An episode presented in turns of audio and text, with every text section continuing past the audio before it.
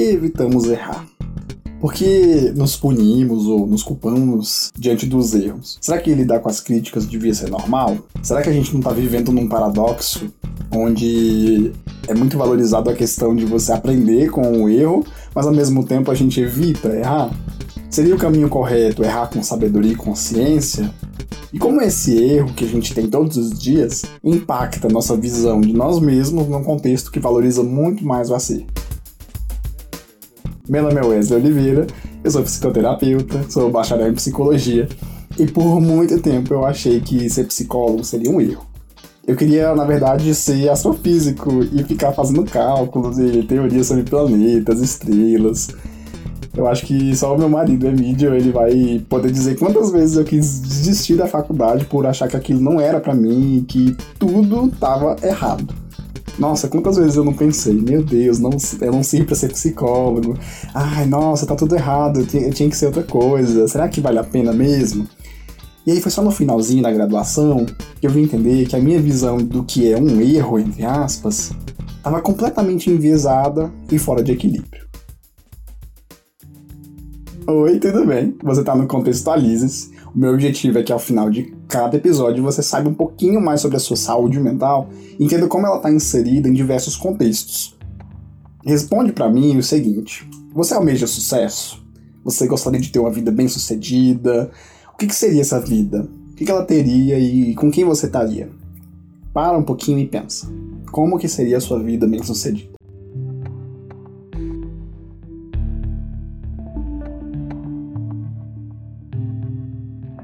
Pensou? Bom, de alguns tempos para cá, o modo como a gente passou a enxergar o sucesso ele vem sendo modificado. Cada vez mais pessoas sentem necessidade de ter uma vida profissional ganha, estável, um emprego muito bacana que seja uh, que te realize, né? É, dinheiro para conseguir viajar ao mundo, realizar os sonhos e etc. No entanto, quando a gente pensa dessa forma, a gente parte do pressuposto de que ter sucesso leva automaticamente à felicidade, é uma forma de se constituir como pessoa, de viver a vida. A vida ela só vai ser feliz se eu conseguir ter aquilo que eu quero, ser o que eu quero. A questão é que sucesso é algo muito relativo, mas que tem em comum uma coisa: ninguém quer ser fracassado. Você quer ser fracassado? Eu duvido. Só o termo fracassado já elenca uma coisa ruim, a, a conotação ela já é negativa. É alguma coisa que está relacionada com inferior, aquilo que carrega um peso do que tentou e falhou. Tudo isso no pretérito perfeito, né? A pessoa ela fracassou. Pronto. Acabou. Ponto final aí, né? Não tem mais. Fracassado é aquele que fracassou e acabou, né? Não tem futuro para isso.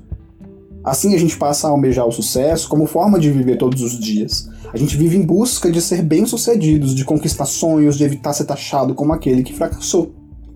Mas será que ser um fracasso necessariamente é uma coisa tão negativa assim? Tem uma coisa dentro disso que normalmente a gente não para para pensar muito bem. Ter sucesso não necessariamente significa passar por uma experiência feliz. Assim a gente passa a evitar os erros querer buscar o sucesso a todo custo, mesmo que o sucesso signifique sacrificar noites de sono, sacrificar relacionamentos, sacrificar até tempo de qualidade para você mesmo. E ainda por cima a gente acaba atribuindo uma noção muito negativa para o erro, no sentido de que quando a gente erra, não experienciamos esse erro, a gente não vive o erro e o possível fracasso. O que se pensa quando se erra é em focar no ponto positivo daquele erro, de que aquele erro pode ser acerto no futuro, ou na resiliência, no pensamento positivo. Eu aposto que você já fez isso, tá tudo bem, né? A gente passa a acreditar que o sucesso, nossa, assim, de uma forma religiosa, né? Idolatrar o sucesso como uma utopia, um ideal a ser alcançado. Atualmente no Big Brother desse ano, tem um participante chamado Luciano, e ele chegou com uma frase bem marcante no sentido de que ele falou que queria ser, é, ser tão bem sucedido como a Beyoncé. Ele falou que queria chegar numa loja, por exemplo, e no McDonald's, se não me engano, e não conseguir comer porque as pessoas estariam ali ao redor dele e tudo mais.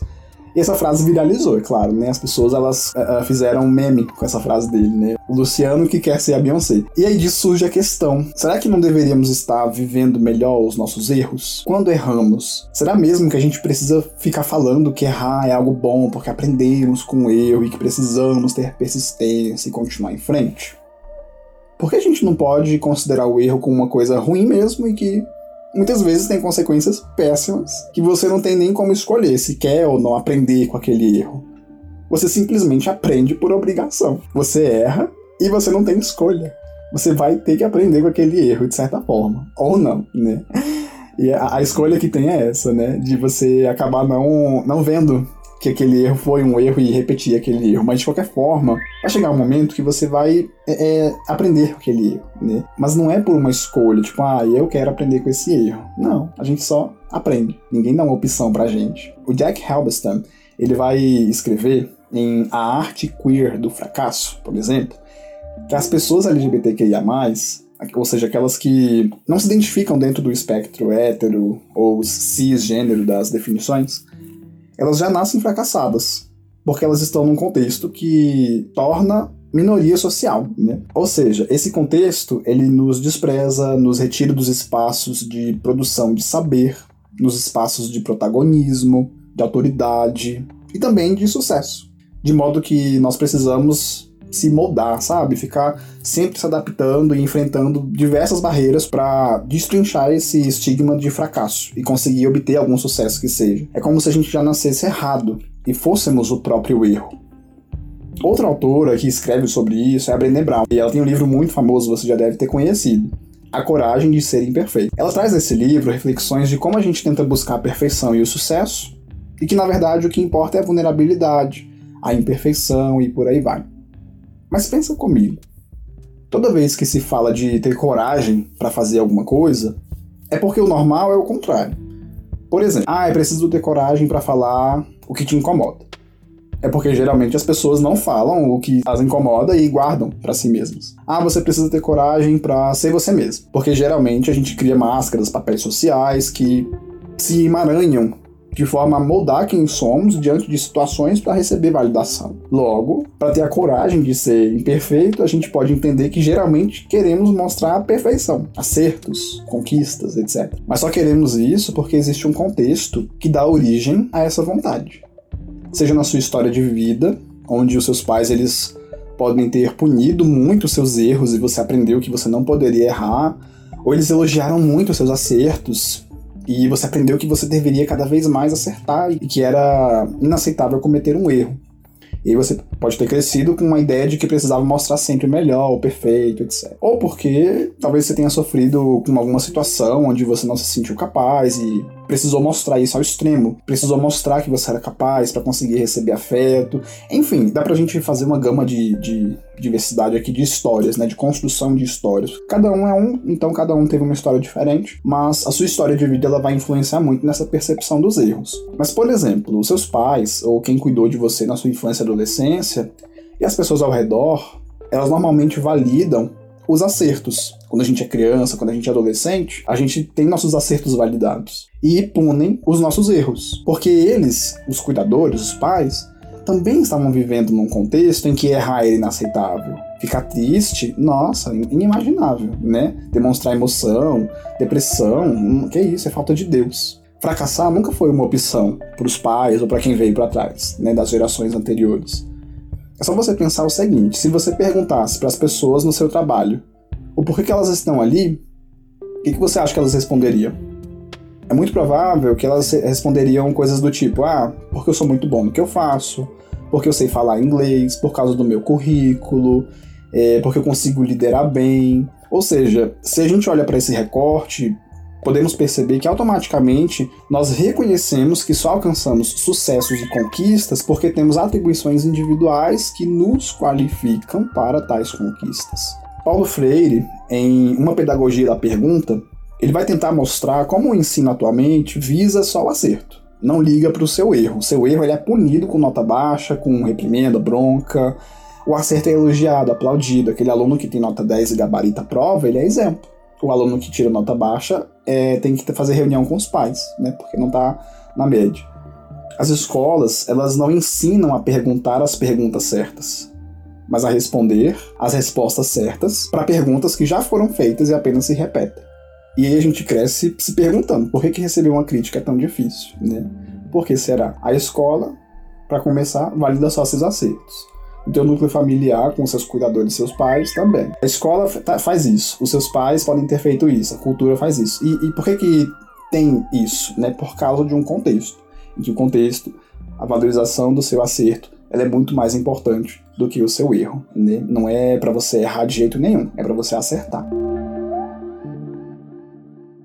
Bom, eu li em A Sutil Arte de Ligar o Foda-se um trecho muito bacana que eu gostaria de compartilhar. Abre aspas. O desejo de ter mais experiências positivas, por si só, é uma experiência negativa.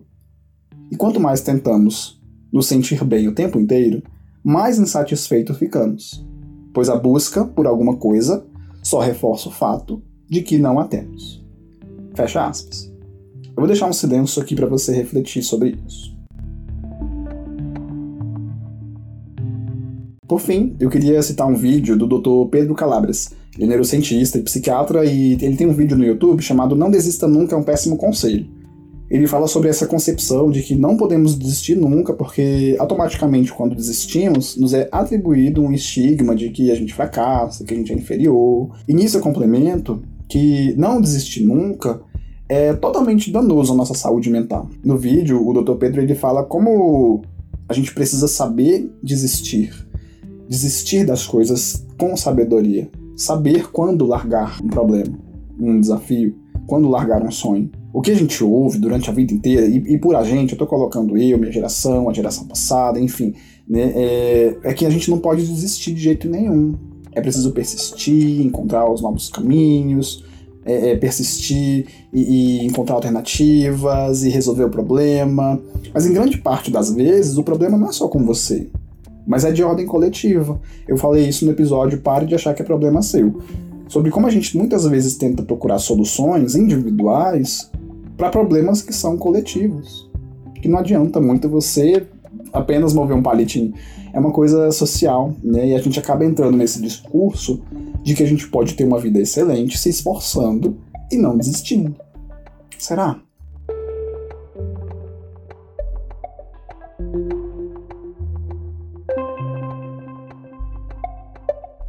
Bom, antes de chegar no ponto principal do episódio de hoje, eu queria convidar você a me seguir lá no Instagram, é Wesley Oliveira. Lá eu falo um pouquinho mais sobre insegurança, autoestima, ansiedade, de forma que você entenda cada vez mais um pouquinho sobre você mesmo.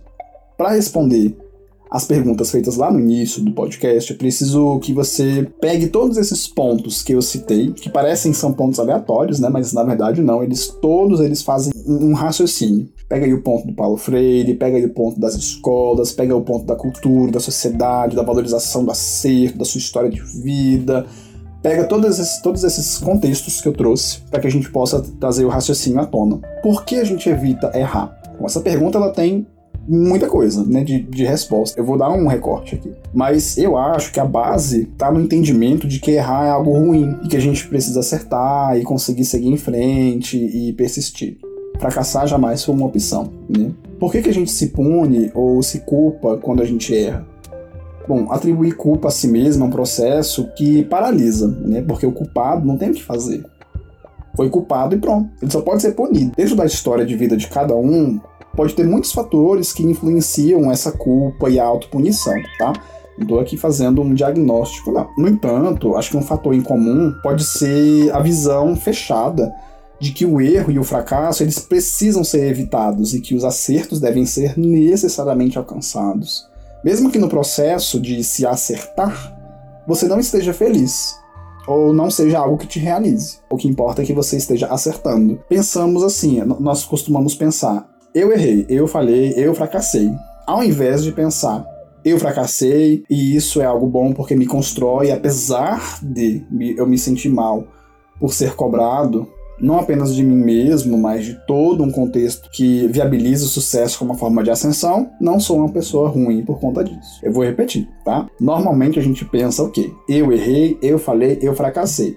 E a gente normalmente não constrói um raciocínio em cima disso. Ou seja, de pensar que, beleza, errei, mas eu entendo que existe todo um contexto que está é, é, é, produzindo essa culpa, produzindo um, um, uma insatisfação em cima desse erro.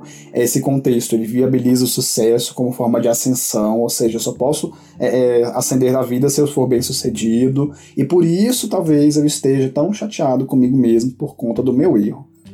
Entende como que a questão é muito mais coletiva do que individual? Não é só porque você errou, é porque você errou porque te cobram de acertar te cobram, seja seu pai, sua mãe, sua família, seu estado de vida, seja você mesmo, seja a sociedade, enfim, não importa. Nós somos cobrados de acertar. E quando erramos, há um peso nisso, há uma culpa nisso. Só que muitas vezes o raciocínio é atribuir a culpa individualmente. Ai meu Deus, eu errei, sou uma péssima pessoa. Não. Eu errei, eu entendo, beleza. Posso, posso não ter feito o meu melhor, Porém, eu entendo também que eu estou dentro de um contexto que vai punir esse meu erro, ao invés de acolher, ao invés de entender e compreender. A gente vive num paradoxo no qual a gente ouve muito que errar é ótimo, porque aprendemos com o erro, ai, porque só se aprende errando. Gente, quantas vezes eu não ouvi no Instagram pessoas falando, ai, é, é, aprender com um erro é bom, né? Para cada erro, não sei o que, tem um acerto. Ah, beleza, mas seria muita hipocrisia falar isso, porque ao mesmo tempo que a gente tem essa imagem, né, de ah, eu vou aprender com os erros e que bom que eu errei mesmo e aprendi e amadureci, a gente continua evitando errar. Não seria o contrário? Tipo, caramba, se, se a gente aprende com os erros, é muito melhor que a gente erre logo, e erre com vontade, e, e erre é, com sabedoria, sabe? E erre mesmo, para que você possa aprender. Mas não, a gente evita errar. Tem alguma coisa errada aí.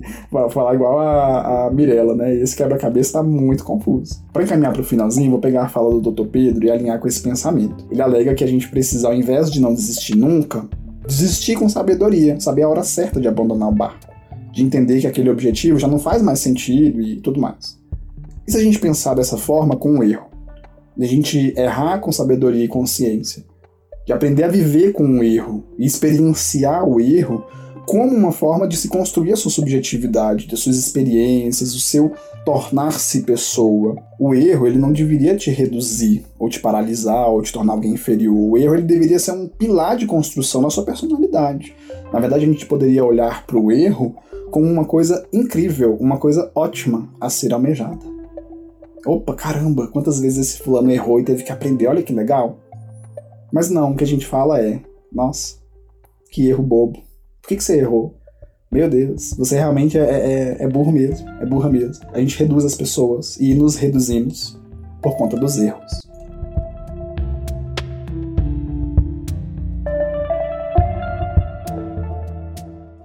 E aí, conseguiu entender que errar muitas vezes será preciso? Que muitas vezes não aprendemos a viver com o erro, mas sim a evitar esse erro a qualquer custo e focar apenas nos acertos? Olha, eu te convido a refletir, tá? Sobre como a gente está rodeado de discursos de sucesso e persistência e de não desistir jamais, mas que na verdade esses discursos eles podem estar completamente errados, enviesados por uma sociedade, um contexto social e cultural no qual a gente atribui um sentido totalmente errado para as palavras erro e fracasso, e a gente atribui um, um, um sentimento, um sentido totalmente enviesado para as palavras é, acerto e sucesso.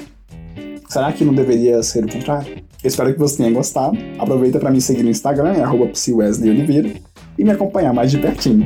Até o próximo episódio. Tchau, tchau.